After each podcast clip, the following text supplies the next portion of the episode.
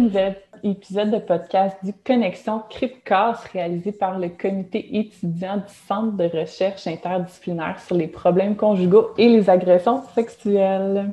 Donc, bienvenue tout le monde. Dans le cadre de cet épisode, moi-même, Roxane Guillon, je reçois Sarah Beauchemin-Roy, diplômée de la maîtrise en sexologie, cofondatrice de Les Sexes Maîtresses et coordonnatrice de recherche à l'Université de Montréal. Sarah, je suis vraiment heureuse de te recevoir aujourd'hui sur notre podcast pour venir discuter de vulgarisation scientifique. Alors, bienvenue, Sarah. Bonjour, salut Roxane. Euh, merci pour cette belle invitation là, sur le podcast du Cripicas. Euh, je dirais que c'est tout un honneur d'être invitée après toutes les, les profs puis les personnes euh, pleines d'expérience que vous avez déjà interviewées ici. ben, merci d'avoir accepté l'invitation et ben, en fait, tu as tout à fait l'expertise pour venir nous parler aujourd'hui de vulgarisation scientifique parce que tu es très impliquée. En fait, ben, tu es cofondatrice de Les Sexes Maîtresses. On va parler un petit peu tantôt, c'est quoi pour les gens qui ne savent pas, qui ne connaissent pas les Sexes Maîtresses. Mais il faut dire aussi, Sarah, que euh, ben, on, se connaît déjà, toi et moi. les deux, on a fait euh, des études en sexo. Donc, euh, on a fait le bac puis la maîtrise profil recherche en sexologie. Donc, je suis très contente de te revoir parce qu'on s'était comme un peu perdu de vue aussi après la maîtrise. Hein? Oui, c'est ça. Je suis vraiment contente de te revoir puis que tu as, eu l'idée de m'inviter là, puis qu'on puisse se reparler. Ah, ça fait plaisir. Écoute, Sarah, tout d'abord, j'aimerais ça que, euh, ben, que tu te présentes un peu puis que tu nous dises euh, qu'est-ce qui t'a amené à étudier la sexologie, puis euh, qu'est-ce que tu fais un petit peu en ce moment, c'est quoi tes activités depuis que tu as terminé la maîtrise? oui, ben, mon nom c'est Sarah Beauchemin-Roy. J'ai gradué de la maîtrise en sexologie en 2018. Puis depuis ce temps-là, je travaille comme coordonnatrice de recherche euh, je pense qu'on va en parler tantôt, là, donc euh, ça va être ça pour l'instant. Euh, ce qui m'a amené à, étudier en sexologie, je vais faire ça rapidement, mais tu sais, secondaire, cégep, je faisais déjà mes projets avec des, thèmes là, liés à la psychologie ou à la justice. C'était vraiment des thèmes qui revenaient souvent dans mes trucs. Donc, rendu au cégep, je me disais, bon, moi, je deviens psychologue, je vais avoir mon bureau privé. C'était ça le but. Donc, puis, euh, je suis allée aux portes ouvertes de l'UCAM pour regarder euh, les programmes de psychologie. Puis, juste à côté de psychologie, ben, il y avait les portes ouvertes euh, du programme de sexologie. Puis, quand j'ai vu le cursus des cours de sexologie, je me suis dit comme, wow, c'est bien trop concret, C'est vraiment exactement ce que je veux faire. Donc, j'ai comme eu le coup de foudre sur le champ. Je me suis inscrite. Puis, là, cette fois-là, j'étais comme, OK, maintenant, je vais devenir sexologue avec mon bureau privé. Donc, euh, c'est comme, comme ça que ça m'a amené euh, à étudier en sexologie.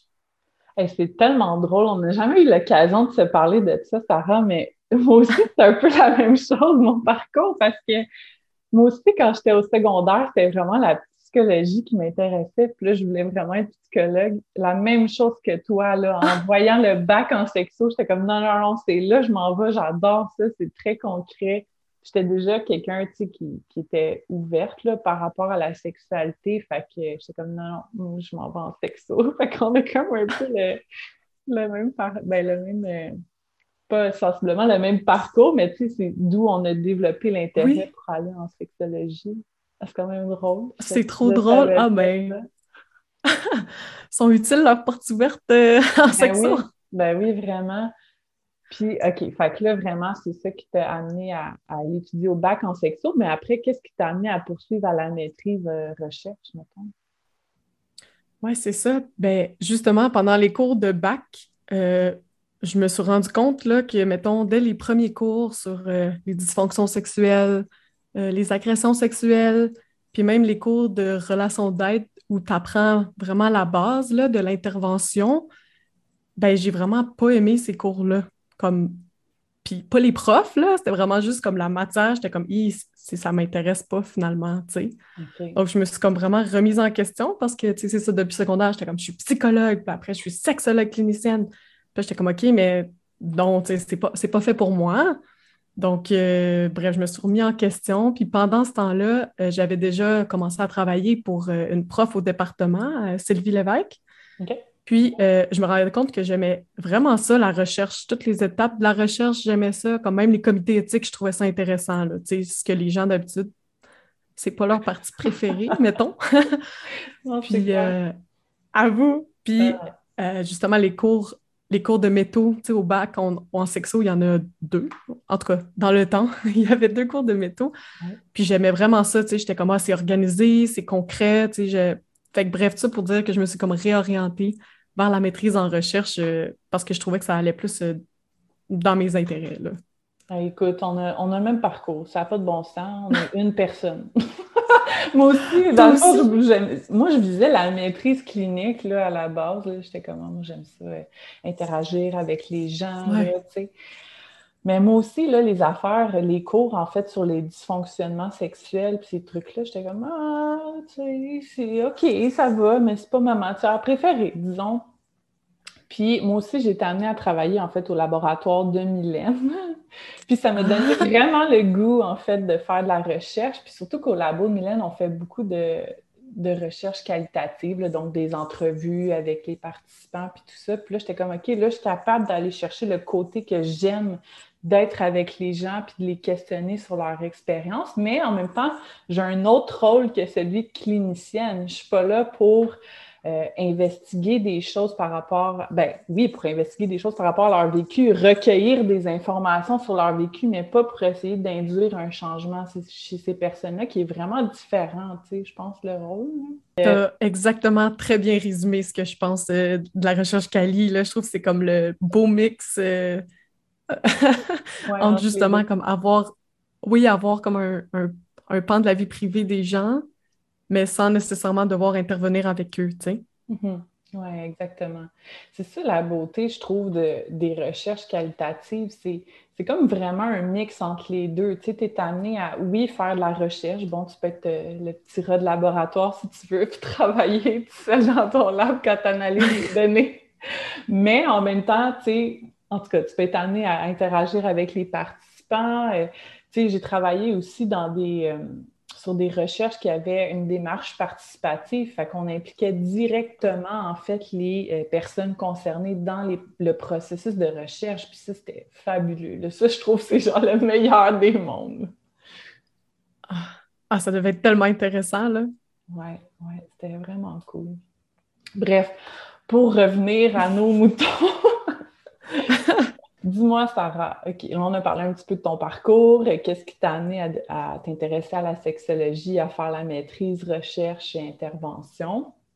Mais tu fais quoi là en ce moment avec tout ça, depuis que tu as terminé ton, ta maîtrise? Depuis que j'ai terminé ma maîtrise, euh, j'ai été vraiment chanceuse. Euh, j'ai vu une offre d'emploi à l'Université de Montréal pour être coordonnatrice de recherche. Je pense que ça faisait déjà deux semaines que l'offre était comme terminée. Je me suis dit, ah, j'applique quand même. Puis euh, ben, finalement, c'est moi qui ai eu la job. Donc, je suis coordinatrice de recherche pour la professeure Catherine Péloquin. Euh, ça fait plus de trois ans. Puis euh, j'ai vraiment la chance de travailler avec une personne extrêmement compréhensive qui est autant passionnée par la recherche que moi. Donc, ça se passe super bien. C'est cool. Euh, Catherine est, en plus est chercheur là, euh, dans le, réseau du Cribcast. Fait qu'on la connaît très bien. oui, ton rôle, c'est quoi que tu fais exactement pour Catherine, pour ses projets? C'est drôle parce que quand tu m'as envoyé la question, j'étais genre Ah, c'est une bonne question de qu'est-ce que je fais euh, précisément. En général, c'est vraiment d'assister Catherine du mieux que je peux, autant dans des tâches mettons, plus administrative. Là. Donc, euh, par exemple, j'ai appris à faire des budgets ah qu'on n'apprend pas vraiment au bac en sexo, tu sais. Mm. Puis, euh, autant dans des tâches de recherche, là, donc, euh, tu sais, faire ben, toutes les étapes de la recherche. Je peux être impliquée, là. Donc, ça, c'est le fun parce que mes tâches ne se ressemblent jamais non plus. Donc, pour vrai, pour moi, ça... ça... Oui, j'aime beaucoup ma job. OK, c'est cool. Fait que c'est vraiment toutes sortes de tâches, là, dans le fond, pour assister Catherine, que ce soit des tâches administratives, comme tu dis, là, mais aussi pour toutes les étapes de la recherche. Fait que j'imagine que tu vas être amené à, dès le début de la recherche, euh, tu sais, concevoir, mettons, euh, faire les formulaires éthiques, euh, concevoir, en fait, comment les participants vont être recrutés, de quelle manière, les approcher, tout ça. Fait que le recrutement, la collecte de données, Fait que toutes les, étapes de la recherche. Exactement. Puis pour euh, rentrer dans le thème d'aujourd'hui, ben, jusqu'à la fin de toutes les étapes de recherche, il y a la vulgarisation scientifique. Puis euh, donc, j'en fais aussi pour Catherine euh, avec ses étudiants. Là. Il, m'aide aussi à, le faire. Mais ça reste quand même une tâche ardue, je dirais, pour les laboratoires de recherche, là, je pense que c'est. En fait, c'est pas vraiment financé non plus là, de faire de la vulgarisation scientifique. Donc, il faut comme faire ça sur notre temps. Euh, on n'a pas vraiment non plus de, de formation pour faire ça. là, là, je, commence à avoir de l'expérience grâce à mon podcast, mais euh, faire de la vulgarisation d'articles scientifiques, euh, de méthodes quantitatives, je pense que ça demande des bonnes habiletés là, quand même. Oui, effectivement. Pour les personnes qui vont écouter le podcast, qui ne savent pas c'est quoi de la vulgarisation scientifique, comment tu décrirais ça, Sarah? Ouh, bonne question. Euh, je dirais que... bonne question. Je dirais que c'est de lire des textes euh, ou des articles scientifiques, donc des, des professeurs, des chercheurs qui ont fait des recherches, qui nous donnent des résultats mais que eux, quand ils écrivent leur article, ils partent pas de la base, ils partent que euh, ils partent d'un point plus élevé parce que c'est leur dada de recherche depuis peut-être 15 ans. Donc, eux, ils n'ont pas besoin, par exemple, de réexpliquer c'est quoi l'attachement au, commun des mortels, dont nous. Là. Puis, euh, donc, j'ai l'impression que c'est de lire ces articles-là puis de les rendre accessibles euh, à tout le monde, parce que c'est ces recherches-là sont faites sur tout le monde, mais à la fin, quand on lit ces résultats-là, c'est pas tout le monde qui réussit à les lire mhm. et à les comprendre. C'est ça, lire un article scientifique, là, quand tu n'as jamais eu de, cours, en fait, sur euh, la recherche scientifique, ça peut être ardu. Là, on ne sait pas trop comment s'y prendre, on ne sait pas trop où aller lire, on ne veut pas nécessairement lire un article de 10 pages. les gens ne comprennent peut-être pas nécessairement tout ce qui est écrit dedans non plus. Puis c'est normal, là, je veux dire, il y a un langage bien particulier dans la recherche. Mais c'est ça, comme tu mentionnes, c'est vraiment de rendre accessibles les, résultats de recherche au grand public. Fait que c'est, j'imagine, ça prend quand même un travail de pré-mâcher l'information, etc. Mais c'est ça, toi, tu dis que dans le fond, tu le fais là, sur les projets à Catherine quand même avec ses étudiants. Tu es amené à essayer de vulgariser ces résultats de recherche. Oui, oui, exactement. Euh, c'est ça. Je pense que des fois, c'est bon de faire relire à plusieurs personnes parce qu'on ne le voit pas de la même façon non plus. Là. Donc, euh, justement, euh, Catherine est beaucoup dans les méthodes quantitatives, c'est-à-dire euh, il y a beaucoup de chiffres, beaucoup de tableaux, beaucoup de statistiques. Donc, des, comme moi, je suis justement, j'ai plus d'expérience en qualitatif, ben, il y a des trucs que moi-même, je ne comprends pas. Donc, c'est facile de de les flaguer, je ne sais pas comment le dire en français, puis de, faire comme, OK, ici, ça, nécessite plus d'explications parce que même si moi, j'ai de la difficulté à comprendre à, ma première lecture, j'imagine pas euh, quelqu'un qui n'a pas de, connaissances en, en article scientifique, là, tu sais. Mm-hmm. c'est ça, même si on travaille dans la recherche, ça reste quand même, euh, un niveau supplémentaire de difficulté d'être capable de bien vulgariser nos résultats. Hein. Oui, puis j'ajouterais que, ben, en tout cas, je trouve que plus c'est ton sujet euh, chouchou, ton dada, tu sais, que ça fait peut-être, encore une fois, ça fait des années que tu étudies que ça, j'ai l'impression que c'est plus difficile de le vulgariser pour toi que les autres autour, tu sais. Je sais pas pour ton expérience, par exemple, à la maîtrise, mais mettons mon sujet de recherche, euh, Valérie, ma coloc qui est cofondatrice des Sex Maîtresses, était meilleure pour expliquer mon sujet de recherche puis mes résultats puis moi, j'étais meilleure pour expliquer ses propres résultats de recherche ah parce que justement, on, repartait de la base pour les gens à qui on en parlait, tandis que quand tu es tout le temps dedans, tu, pars de haut, puis tu es comme, ah, ben, bla, bla, bla, bla, bla, puis c'est genre, wow, wow, wow, tu viens de nommer trois concepts que personne ne sait c'est quoi, là, tu sais. Oui, c'est ça. Quand tu deviens expert de ton sujet, on dirait que tu, ne réalises pas que les gens sont pas au même niveau nécessairement, là. Ouais. Ben non, c'est ça. Tout, ça devient tout un art de vulgariser. Mais tu sais, maintenant, là, de nos jours, il y a. En tout cas, moi, quand j'ai commencé mon bac, ma maîtrise, on ne parlait pas vraiment de ça, la vulgarisation scientifique. J'entendais pas vraiment parler de ça. Un peu de transfert des connaissances, le transfert des connaissances qui est comme d'essayer de justement rendre concrètes en fait les données de recherche, à quoi elles vont servir, comment elles peuvent être transposées dans certains milieux, par exemple des organismes communautaires. Ça, on en entendait un petit peu parler, mais vulgarisation scientifique, euh, pas vraiment. Puis je veux dire, là maintenant, il y en a plein de façons de vulgariser. en ce moment, on est un peu en train de le faire, toi puis moi. On fait un podcast, on parle un peu de, recherche, de vulgarisation. Donc, on essaie d'expliquer aux gens du mieux qu'on peut euh, de façon accessible pour qu'ils comprennent. Mais tu sais, avant, il n'y avait pas ça. Là. Fait que, c'est pas quelque chose qu'on a appris dans nos études. C'est quelque chose qui se développe avec le temps, avec les projets. Puis même si c'est nos propres projets, ça demeure quand même encore difficile de le faire. Moi aussi, je, me rappelle, j'ai participé là, dans des congrès, dans des affaires. Puis même dans les congrès, déjà, c'est pas très vulgarisé, mais quand même, il faut que tu expliques tes concepts, etc., tes résultats. C'est pas tout le monde qui connaît, en fait, ton sujet non plus. Fait que c'est un niveau supplémentaire de difficulté quand tu t'adresses au grand public. Oui, exactement. Sarah, tu nous as parlé en fait euh, que, ben là, on, va rentrer dans le vif du sujet, là, mais tu es cofondatrice de Les Sexes Maîtresses. Parle-nous un peu de c'est quoi ça, les Sexes Maîtresses, puis qu'est-ce que vous faites? Je vais te raconter l'histoire d'origine. C'est pas si long, mais euh, dans le fond, pendant la pandémie, on était trois. On, était, on est trois colocs, euh, Valérie, Audrey et moi-même, Sarah.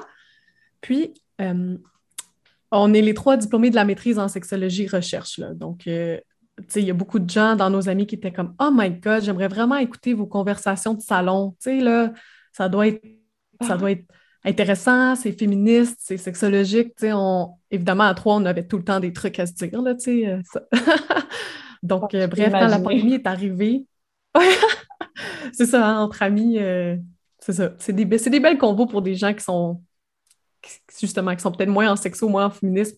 Ça les intéressait vraiment de savoir ce qu'on se disait, Donc, euh, c'est ça. Quand la pandémie est arrivée, puis qu'on était confinés les trois ensemble, on a commencé à faire des photos thématiques. Donc, chaque vendredi, on prenait un, un, thème, puis on se déguisait, là. Mais on faisait des décors. Toute la semaine, c'était comme, OK, on faut aller acheter des surligneurs, pour aller acheter des outils pour cette semaine. Puis c'était vraiment de l'organisation juste pour des photos, pour amuser nos, nos mononcles, ma tante, puis nos amis là, sur Facebook puis Instagram. Puis on a fait ça pendant 15 semaines, là, donc euh, mars 2020 à avril-mai. Puis on se rendait compte, là, comme les gens adoraient ça, ils nous trouvaient donc bien drôles, puis c'était donc bien des bonnes idées. Puis là, on s'est dit, OK, c'est vraiment le fun, mais on pourrait peut-être utiliser nos cerveaux aussi pour faire quelque chose de plus, euh, ben, de plus intellectuel. Tant qu'à avoir trois maîtrises, on va essayer de les utiliser. Donc, euh, c'est comme ça que l'idée est, arrivée. Donc, en septembre 2020, on s'est assise, puis depuis ce temps-là, on se rencontre à toutes les semaines pour discuter euh, de ce projet-là. Puis en janvier 2021, donc ça fait à peu près un an et quelques, le premier épisode des Sexes Maîtresses est sorti. Euh, donc, bref, ouais, tout ça pour dire, c'est un balado. je raconte l'histoire, Donc, c'est un balado sexo-féministe. Dites-moi, ben, moi, je connais les sexes maîtresses parce que je vous écoute régulièrement, mais pour les gens qui ne vous connaissent pas, de quoi? Ben là, vous parlez de sexo, ça c'est clair, hein? Trois, euh, ben, trois diplômés de la maîtrise en sexo. Mais c'est quoi vos sujets? Puis là, tu dis que vous avez comme une approche féministe. comment vous intégrez ça dans les podcasts? Notre objectif là, du podcast, parce que c'est ça, moi j'étais genre, c'est important, on a besoin d'un objectif. On ne peut pas juste partir puis enregistrer nos conversations de salon, là, bien qu'elles sont intéressantes, il euh, faudrait cibler un peu plus, un peu plus. On a décidé que notre objectif, c'est vraiment de vulgariser et d'apporter une réflexion sur des enjeux sexologiques et féministes. Donc, on veut vraiment euh, promouvoir puis rendre accessible la pensée critique féministe pour que tout le monde puisse avoir des conversations avec leur entourage sur ces sujets-là. Par exemple, euh, là, on est rendu à deux saisons. Donc, dans les saisons 1 et 2, là, on a abordé le clitoris, la masturbation féminine, la masculinité toxique, la pornographie, les fantasmes, l'histoire de la sexualité, les menstruations, les relations d'amitié entre femmes, et euh, bien d'autres épisodes. On est rendu à 32 épisodes, donc euh, mais ça fait, c'est une bonne image de genre d'épisode qu'on a sur le podcast. OK, ben oui, c'est ça. Fait que vous avez quand même un, grand angle. Vous discutez de toutes sortes de sujets qui touchent de près ou de loin la sexologie, mais avec une vision féministe. Exact. des fois, on s'était dit, on va essayer de prendre un sujet juste sexo puis l'aborder juste sexo, mais notre côté féministe sort dans même les épisodes qui sont plus sexologiques que féministes, mettons, tu sais, sont... Ouais, dans le fond, quand tu as des lunettes féministes, je pense qu'après ça, c'est difficile de, parler d'un sujet sans ces lunettes-là. Là.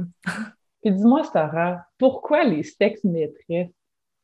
C'est une bonne question, c'est vrai, je ne l'ai pas mentionné. Dans le fond, quand on on a vraiment fait un brainstorm euh, de, noms pour le podcast. Puis, comme les trois, on a des maîtrises en sexologie, on a décidé, dans le fond, on est comme des maîtres en sexologie. Fait que là, on a commencé à jouer avec ces mots-là, puis on était comme maîtresse, mais la maîtresse, ça fait un peu sexuel aussi, tu sais. Donc, euh, tu sais, comme dans plus négatif, mettons. Donc là, on essayait de voir comment on peut. On a fait des recherches Google aussi, voir qu'est-ce que ça donnait quand tu tapes les sexes maîtresses, juste pour voir s'il y a des vidéos inappropriées ou des trucs de même. Donc, euh, finalement, on, ça. On a fait comme le jeu de mots qu'on est des maîtres en sexologie, donc on est des sexes maîtresses. Donc, euh, de là est venu euh, le nom. OK. Puis, sans embarquer trop dans les détails, j'imagine que si vous avez choisi ce nom-là, il n'y avait pas trop de choses qui sortaient dans vos recherches sur Google. Exactement, tout, tout compris. J'ai regardé récemment, mais là, il, y a deux, trois vidéos là, de ce que j'ai trouvé sur Google. Donc, mais c'est pas nous. non, c'est ça. Si vous voulez suivre euh, à la maison, si vous voulez suivre les sexes maîtresses, là, vraiment, il faut l'écrire S-E-X-M-A-I-T-R-E-S-S-E-S, tout collé. De toute façon, ça va être écrit sur la description du podcast, puis vos liens vont être mis aussi euh, pour vous suivre. Mais Sarah, dis-moi, sur quoi vous appuyez quand vous faites les épisodes de, podcast, en fait? Est-ce que justement vous appuyez sur des, données de recherche, des données scientifiques? Un peu de tout, un peu de tout. Puis en fait, je trouve qu'une de nos forces, c'est que les trois, on est dans des disciplines de la sexo différentes. dans le sens, euh, depuis qu'on a nos maîtrises, on ne travaille pas dans les mêmes domaines.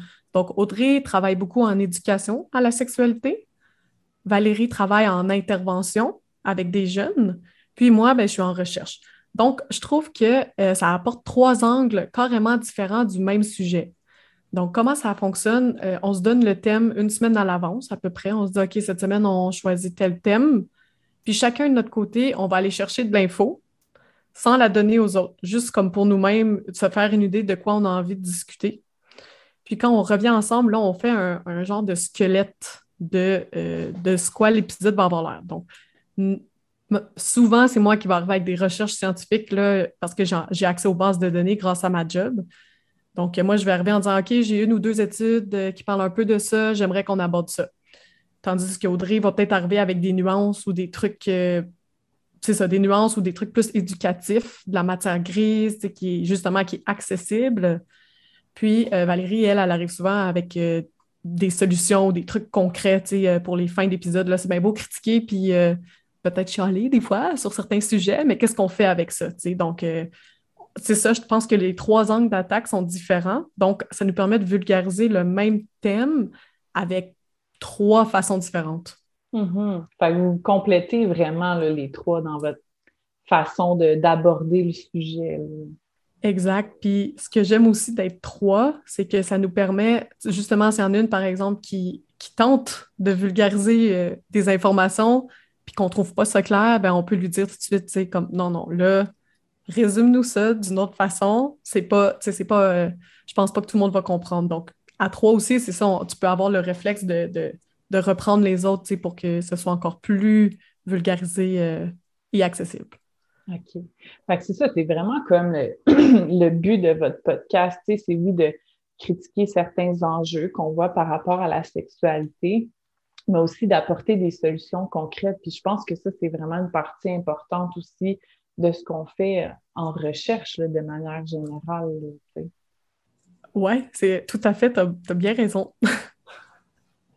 Vos épisodes, ils ressemblent à quoi dans le fond? vous discutez du sujet de manière générale ou vous êtes, c'est plus des fois des débats? De quoi ça peut avoir l'air un épisode en fait? Les épisodes, premièrement, sont comme entre 20 et 40-50 minutes si on s'emporte, puis qu'on n'est pas prêt à faire des deuils euh, lors de l'édition de l'épisode. Euh, parfois, il y a des débats. Parfois, il y en a une de nous trois, c'est souvent Audrey, pour ne pas la nommer, qui va euh, apporter des nuances, mais le côté inverse. Sais, comme faire un peu l'avocat du diable, parce que on s'entend que c'est des sujets qui sont sensibles, c'est des sujets que souvent tu vas te faire donner ces arguments-là contre les tiens. Donc, euh, elle est là pour comme, amener ces arguments-là pour qu'on puisse les déconstruire ensemble. Fait que ça, des fois, ça pourrait ressembler à un débat, mais on le sait qu'elle ne pense pas vraiment. C'est plus pour, euh, pour alimenter la conversation. Donc, non, c'est plus. D'habitude, c'est plus des conversations, le fun. Là-dedans aussi, on met des anecdotes personnelles un petit peu, juste pour rendre ça plus concret parfois. Donc, euh, je pense que c'est comme un beau mélange euh, d'anecdotes, de faits scientifiques. On donne souvent des définitions aussi euh, pour aider les gens justement à bien comprendre c'est quoi. Donc, oui, il y, a un peu de tout. OK.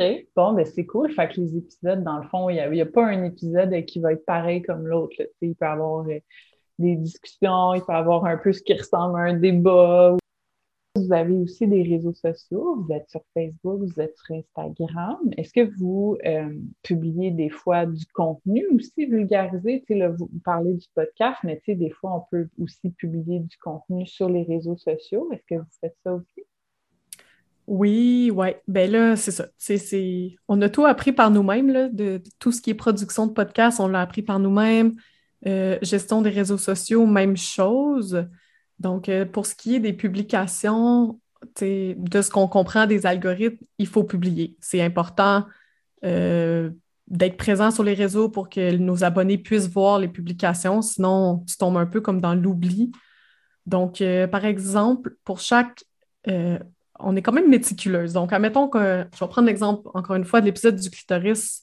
On enregistre l'épisode. Par la suite, on commence un Google Doc, un document puis pendant qu'on écoute l'épisode puis qu'on l'édite, parce qu'il y a beaucoup d'éditions, il y a beaucoup d'écoutes, puis à trois, on l'écoute beaucoup.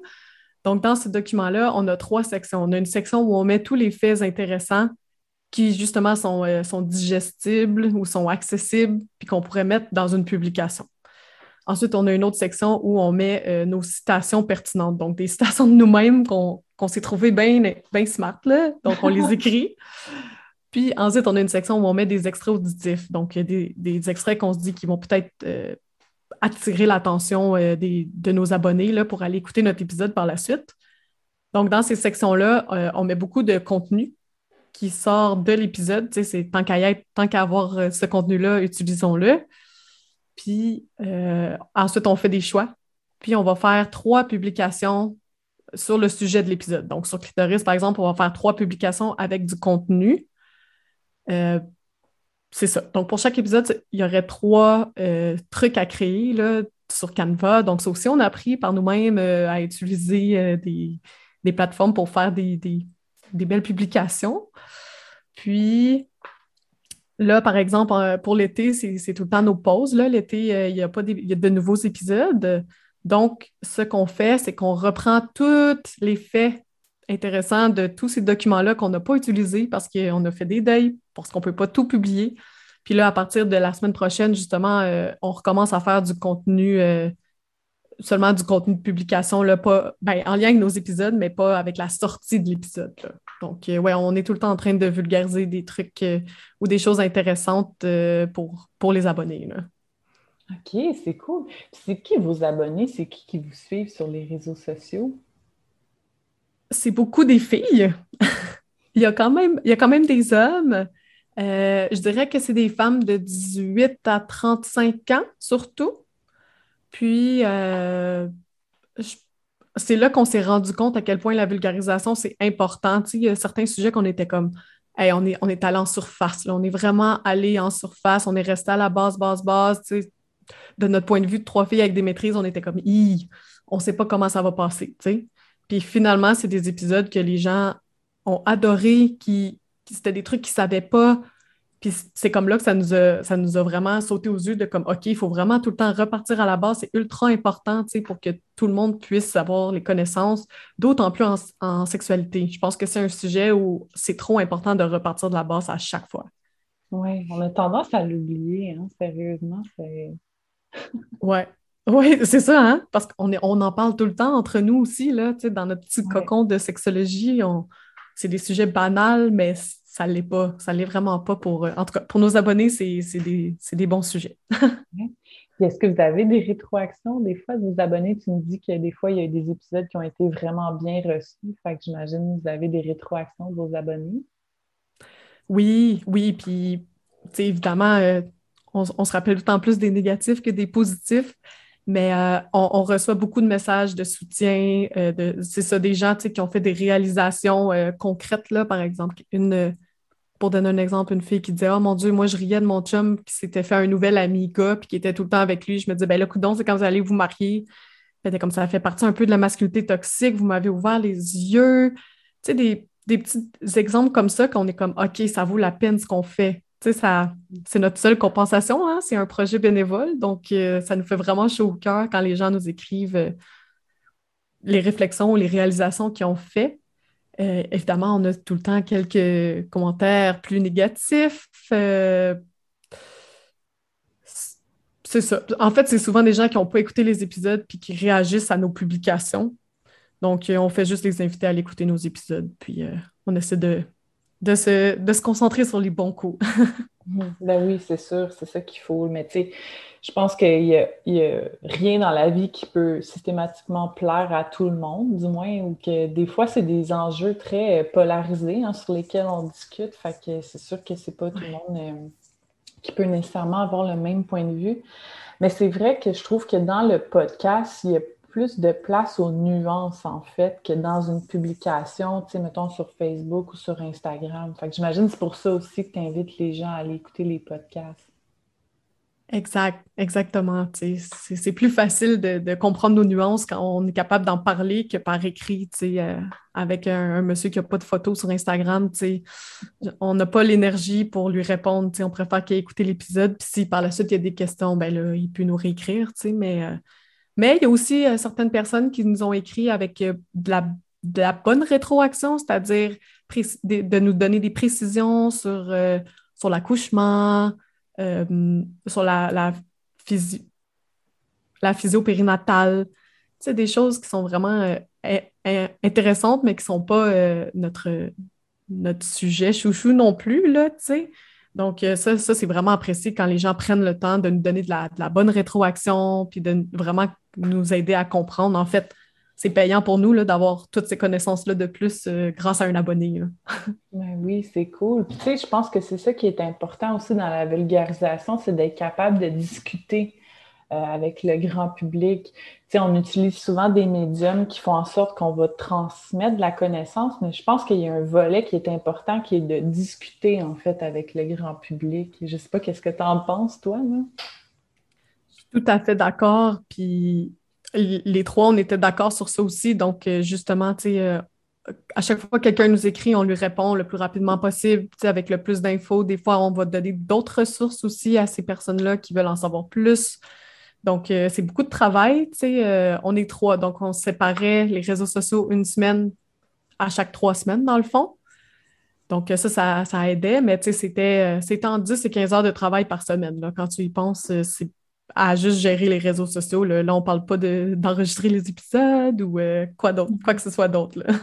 ah oui, c'est sûr que ça devient quand même beaucoup d'heures de travail qui peut être mis dans les projets de vulgarisation comme les podcasts, les publications, entretenir les pages de réseaux sociaux. Tu l'as mentionné tantôt, hein, si on n'entretient pas les pages, si on ne publie pas souvent, on tombe un peu dans l'oubli.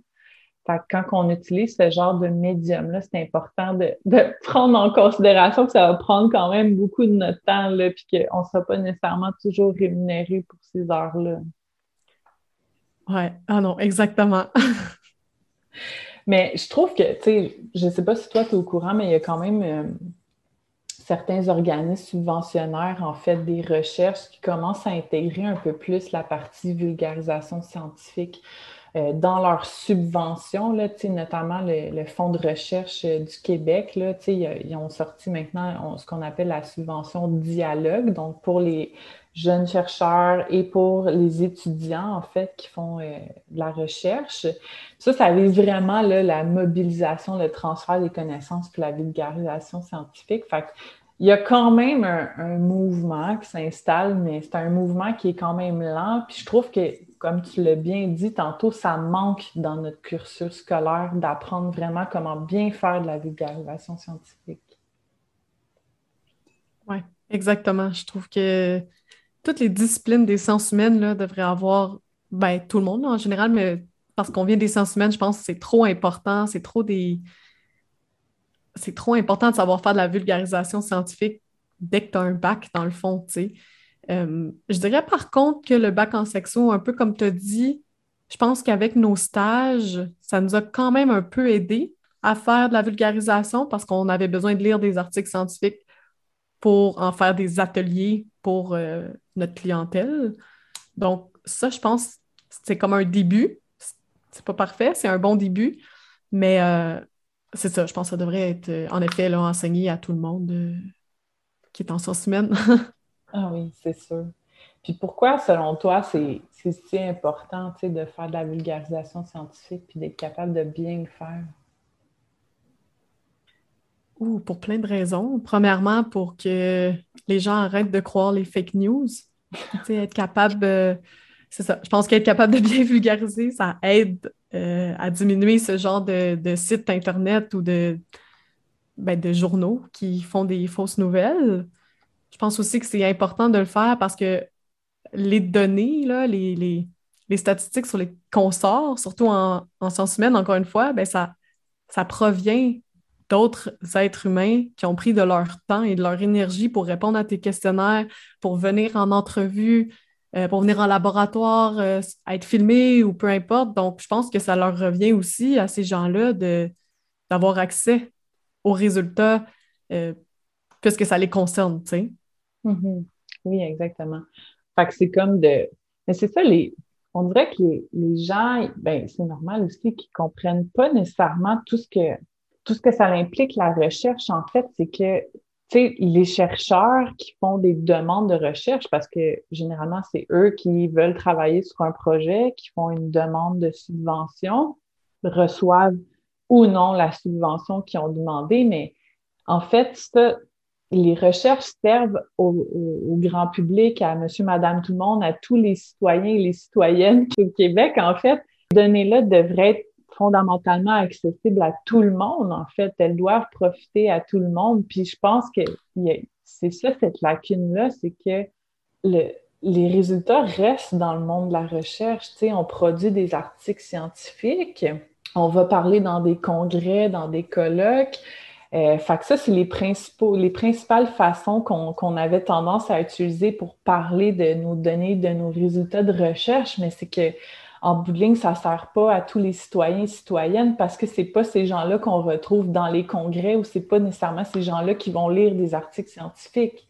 Fait qu'en bout de ligne, c'est comme un, un, cercle vicieux qui fait en sorte que les données, ben, ils restent dans le monde de la recherche. Mais tu sais, c'est ça. Je pense que là, on a comme un, vent de changement qui s'en vient, là, puis qu'on a tendance à un peu plus utiliser d'autres médiums comme les podcasts, les publications sur les réseaux sociaux. Euh, euh, il y a même des applications qui peuvent être créées. Comme, je pense qu'on commence à, extrapoler ça un petit peu plus aussi. Oui, ouais, je suis tout à fait d'accord. J'ose croire qu'on va mettre de plus en plus de temps à bien vulgariser puis, euh, tu sais, c'est ça, je pense que tout le monde en ce moment euh, apprend sur le tas, comme on, apprend au fur et à mesure. Puis c'est correct, mais je pense qu'éventuellement, tu sais, on va avoir des gens qui, euh, ont beaucoup d'expérience en vulgarisation puis qui pourraient peut-être donner des formations là, sur ce sujet-là, puis démontrer l'importance de, comme tu dis, ces gens-là ont droit de savoir qu'est-ce qu'on dit sur eux parce que c'est pas eux qui vont aller dans les congrès, tu sais, puis ils sont intéressés ils sont vraiment intéressés euh, par les recherches, mais quand c'est pas bien vulgarisé, ben, c'est difficile de comprendre, puis on peut se désintéresser, Mais moi, moi, je crois que les gens, ça les intéresse de savoir des résultats de recherche. Euh, ben, c'est tellement intéressant ce qu'on fait. Comment tu pourrais ne pas vouloir? bien comprendre tout ça, tu sais? Ben oui, puis je pense que la sexualité humaine, c'est juste un, sujet d'intérêt pour tout le monde. Puis je veux dire, même pour les personnes peut-être qui ne sont pas nécessairement intéressées par les activités sexuelles, c'est quand même un sujet assez large, tu sais, puis on parle aussi d'intimité, on parle aussi de, normes sociales en matière de sexualité, là, c'est tellement comme big, la sexto, là, tu sais, je pense que tout le monde peut y trouver son intérêt là-dedans. Tout à fait d'accord. On se comprend bien. Donc, euh, ben, merci beaucoup, euh, Sarah. En terminant, j'aimerais ça juste te demander, euh, en fait, c'est quoi, quoi tes projets qui s'en viennent? Est-ce que tu travailles sur autre chose? Est-ce que les sexes maîtresses se poursuivent? Donc, qu'est-ce qui s'en vient pour toi, Sarah? pour le moment, j'ai. Pour le moment, les sexes maîtresses vont avoir une saison 3. En fait, on l'annonce bientôt. Ça va être un format un peu différent. Mais euh, ça devrait débuter en septembre 2022. Donc, euh, pour l'instant, vous pouvez aller écouter notre saison 1 et 2 euh, sur Balado Québec, Spotify, Apple Podcasts, Google Podcasts ou votre plateforme d'écoute. Écoutez-nous, partagez vos épisodes préférés, puis surtout, n'hésitez pas à nous écrire. Là, comme j'ai dit, vous êtes notre seule compensation, donc écrivez-nous. Génial. Donc, c'est le fun. Une troisième saison pour les sexes maîtresses. Puis sinon, est-ce que tu as, d'autres projets? Est-ce que tu continues à, de travailler aussi pour Catherine? Oui, j'aimerais ça justement dire qu'en ce moment, on a euh, le projet Connexion. C'est drôle que c'est le, même titre que votre podcast. Euh, ça s'appelle Projet Connexion. Donc, euh, on cherche des couples qui sont ensemble depuis deux ans. Et c'est ça. En ce moment, on est en recrutement. On s'intéresse vraiment là, aux comportements et aux émotions qui surviennent dans le quotidien des couples. Donc, ce que ça implique, c'est de remplir cinq questionnaires, un à chaque trois mois. Donc, pendant un an, vous remplissez un questionnaire à chaque trois mois. Puis, euh, tous les types de couples euh, sont les bienvenus. Et euh, voilà, vous pouvez nous contacter au projet.connexion à commercialoutlook.com. Génial. Fait que j'imagine que c'est toi qui vas aussi assister Catherine dans ce projet-là, là, aux différentes étapes. Oui, exactement. Puis on a des, bonnes étudiantes euh, qui nous aident aussi euh, sur ce projet-là. Bon, ben génial. Écoute, je te remercie vraiment beaucoup, Sarah, d'avoir accepté mon invitation. C'est puis un plaisir de pouvoir discuter avec toi de vulgarisation scientifique. Donc, pour les personnes à la maison, je vous invite à aller voir euh, les sexes maîtresses sur Facebook, sur Instagram et écouter leur fabuleux podcast, saison 1 et 2. Je te souhaite le meilleur dans tes projets à venir, Sarah, puis euh, j'espère qu'on va avoir l'occasion de se reparler bientôt. Merci, Roxane. J'apprécie beaucoup. Merci de m'avoir invitée.